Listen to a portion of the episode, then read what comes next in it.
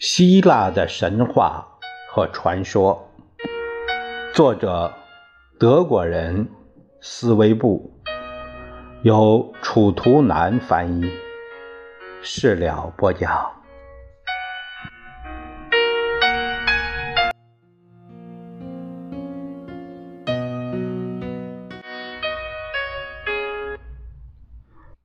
听友们，我今天呢又打开一本书。这样算来，我同时就读了七本书。今天拿在手里的书名是《希腊的神话和传说》。我为什么要读这本书呢？我的目的是想通过这些人文故事来了解西方的普世价值，进而得以增进对他们的正确认识和了解。我不赞成地域对抗的意识，一说西方就是罪恶。那你一定是被蒙蔽了。我试图通过这本书，可以找到他们的思想源头，以便对他们有个立体的了解。那现在我们就开始希腊神话故事和传说的神秘之旅吧。首先，我们呃要说的是普罗米修斯。嗯，有的写成米修斯，这个是密修斯，其实无所谓，因为都是音译啊，他用的字有些差异啊，并没有有一个翻译权威翻译字典的一个统一，所以他翻译成普罗普罗米修斯也未尝不可。那我们现在就了解一下普罗米修斯。天地被创造了，大海涨落于两岸之间，鱼在水里面戏游，飞鸟在空中歌唱，大地上拥挤着动物，但还没有有灵魂可以支配周围世界的生物。这时，有一个先觉者普罗米修斯降落在大地上。他是宙斯所放逐的神奇的后裔，是蒂姆盖亚与乌拉诺斯所生的伊阿珀托斯的儿子。伊阿珀托斯，他机敏睿智。他知道天神的种子隐藏在泥土里，所以他捉起一些泥土，用河水把它浸润，这样就可以捏塑，使它成为神奇世界之支配者的形象。为要给予泥土构成的人形以生命。他从各种动物的心摄取善和恶，将它们封闭在人的胸膛里。在神奇中，他有一个朋友，即智慧女神雅典娜。他惊奇于这提坦之子的创造物因把灵魂和神圣的呼吸吹送给这仅仅有着半生命的生物，这样最初的人类虽被创造不久，且充满远至各处的大地，但有一长时期，他们不知怎样使用他们的高贵的四肢和被吹送在身体里面的圣灵。他们视而不见，听而不闻，他们无目的的移动着，如同在梦中的人形，不知道怎样利用宇宙万物。他们不知道凿石、烧砖，从树木刻削船梁，或利用这些材料建造房屋。他们如同忙碌的蚂蚁，聚居在没有阳光的土洞里，不能辨别冬天花朵灿烂的春天，果实充裕的夏天的确切的征候，他们所做的事情都没有计划。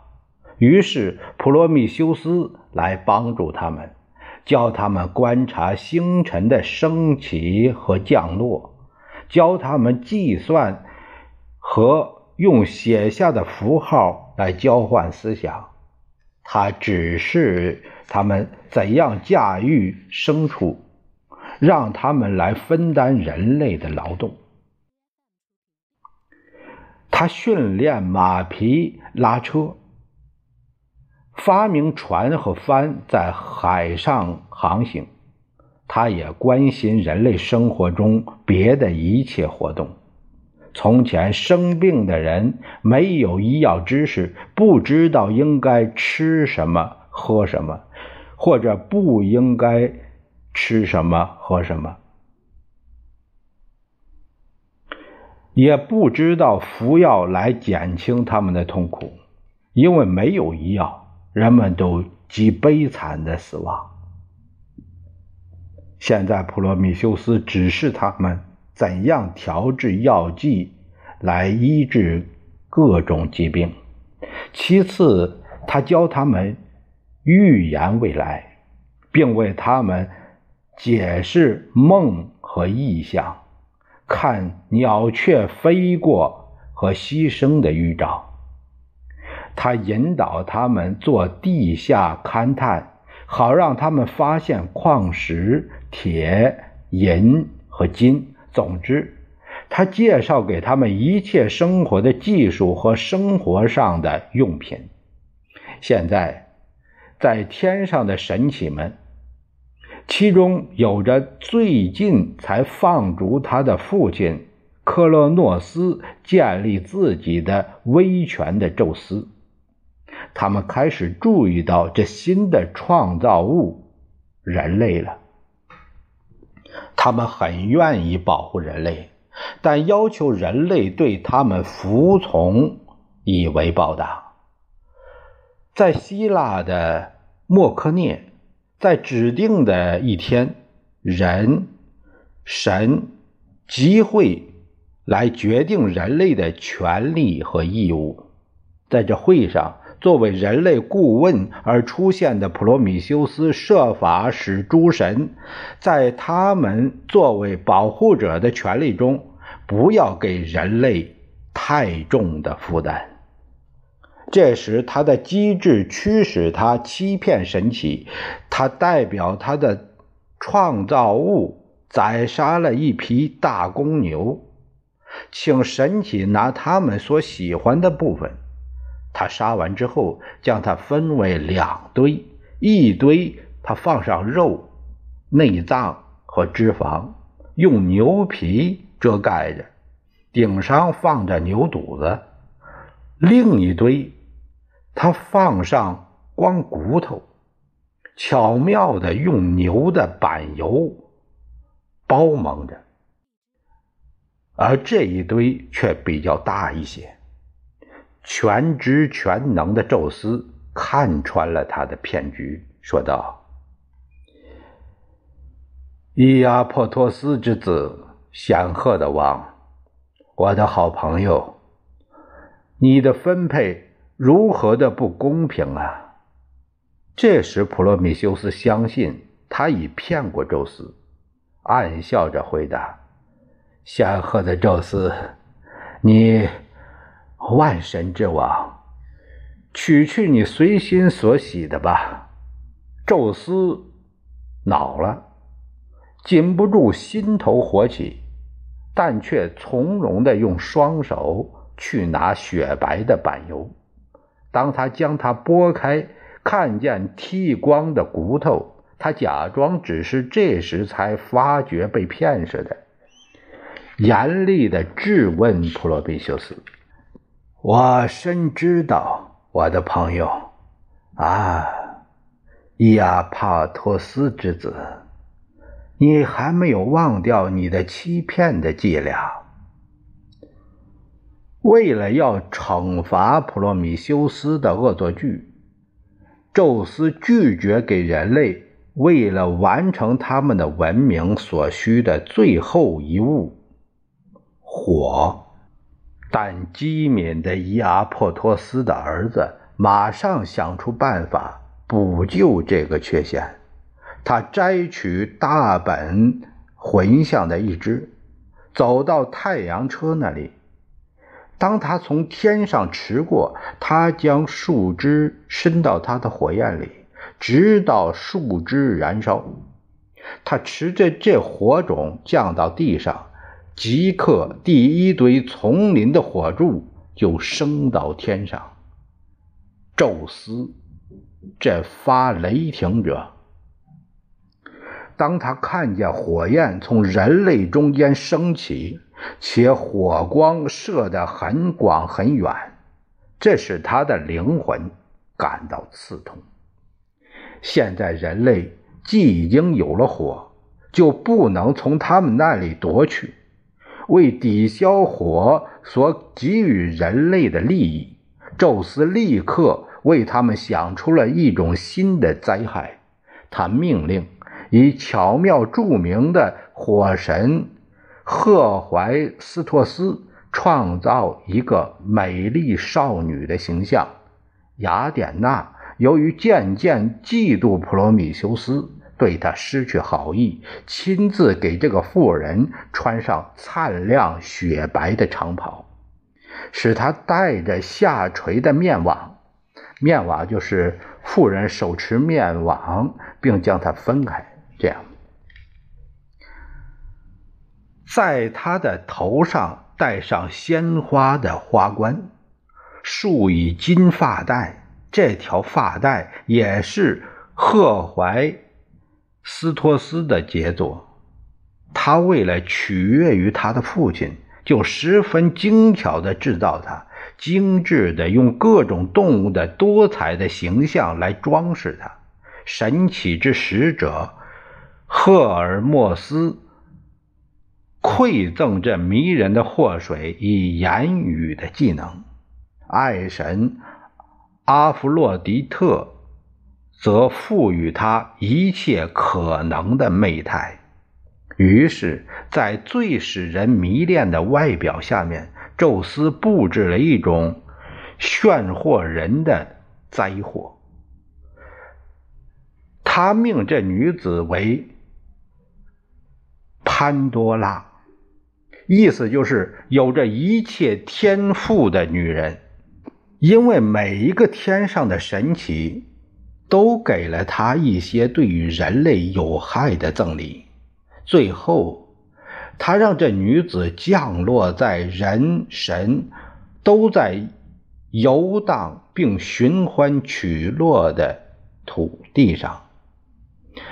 他们都十分惊奇于这无比的创造物，因为人类自来还没有看见过这样的妇人。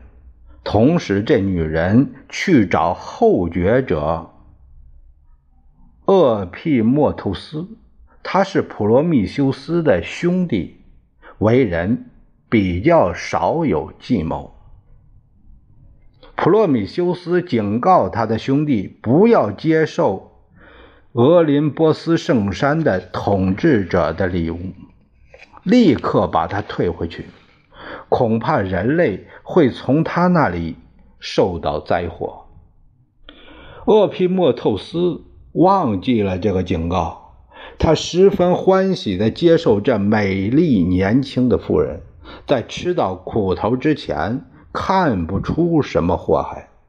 在此之前，感谢普罗米修斯的劝告，人类还没有灾祸。也无过分的辛劳或者长久疾病的苦痛，但这个妇人双手捧着一种赠礼来了，一只巨大的封闭的匣子。他刚刚走到厄贝莫透斯那里，就突然掀开盖子，于是飞出一大群的灾害，迅速地散布到地上。但匣子底上还深藏着唯一美好的东西——希望。由于万神之父的告诫，在他还没有飞出以前，潘多拉就放下盖子，将匣子永久关闭。现在数不清的不同形色的悲惨充满大地，空中、海上，疾病日夜在人类中间徘徊，秘密的、悄悄的，因为宙斯并没有给他们声音。各种不同的热病攻袭着大地，而死神过去原是那么迟缓的趔趄着步履来到人间，现在却如飞的步伐前进了。这事儿完成之后，宙斯转而向普罗米修斯本人复仇。他将这个罪人交给赫淮斯托斯和他的外号叫做“强力”和“暴力”的两个仆人克拉托斯和比亚。他吩咐他们将他们拖到斯库提亚的荒原，在那里下临凶险的长谷。他用强固的铁链将他锁在高加索山的悬崖绝壁上。赫淮斯托斯很勉强地执行他父亲的命令，因为他爱着这个提坦之子，他是他的同类、同辈，也是神奇的后裔，是他的曾祖父乌拉诺斯的子孙。他被强迫不能不执行残酷的命令。但却说着比他残暴的两个仆人所不喜悦的同情的言语，因此普罗米修斯被迫锁在悬崖绝壁上，笔直的吊着，不能入睡，而且永远不能弯曲他的疲惫的两膝。你将发出多少控诉和悲叹呢？但一切都没有用，赫淮斯托斯说：“因为宙斯的意志是不会动摇的。凡心从别人那里夺得权力而据为己有的人，都是最狠心的。”这句话很是一个点睛之笔。凡心从别人那里夺得权力而据为己有的人，都是最狠心的。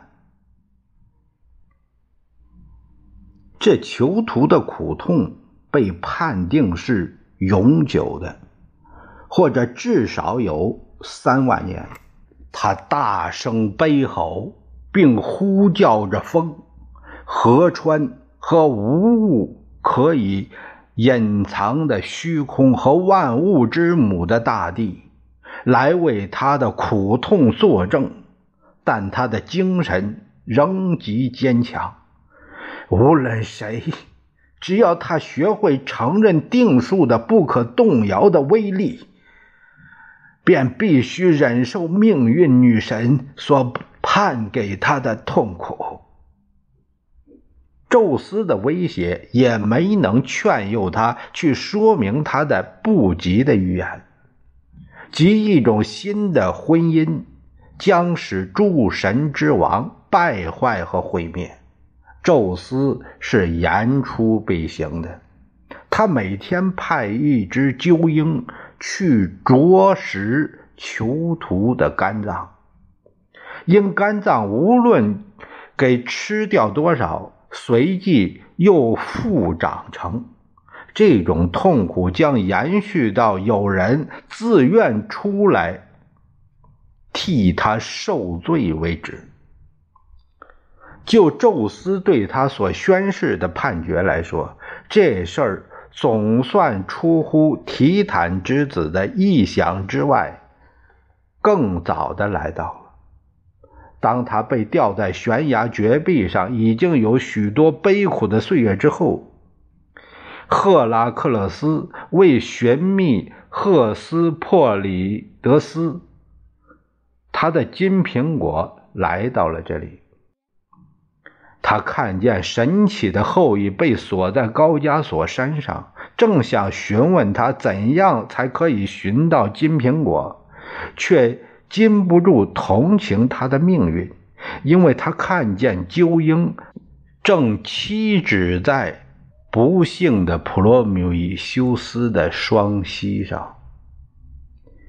赫拉克勒斯将他的木棒和尸皮放在他身后的地上，弯弓搭箭。从苦难的普罗米修斯的肝脏旁射落胸质的鸠鸟，然后他松开链锁，解下普罗米修斯，放他自由。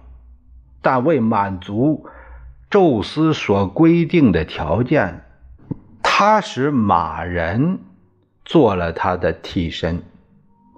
马人喀戎虽也可以要求永生，但却愿意为这位提坦付出自己的生命。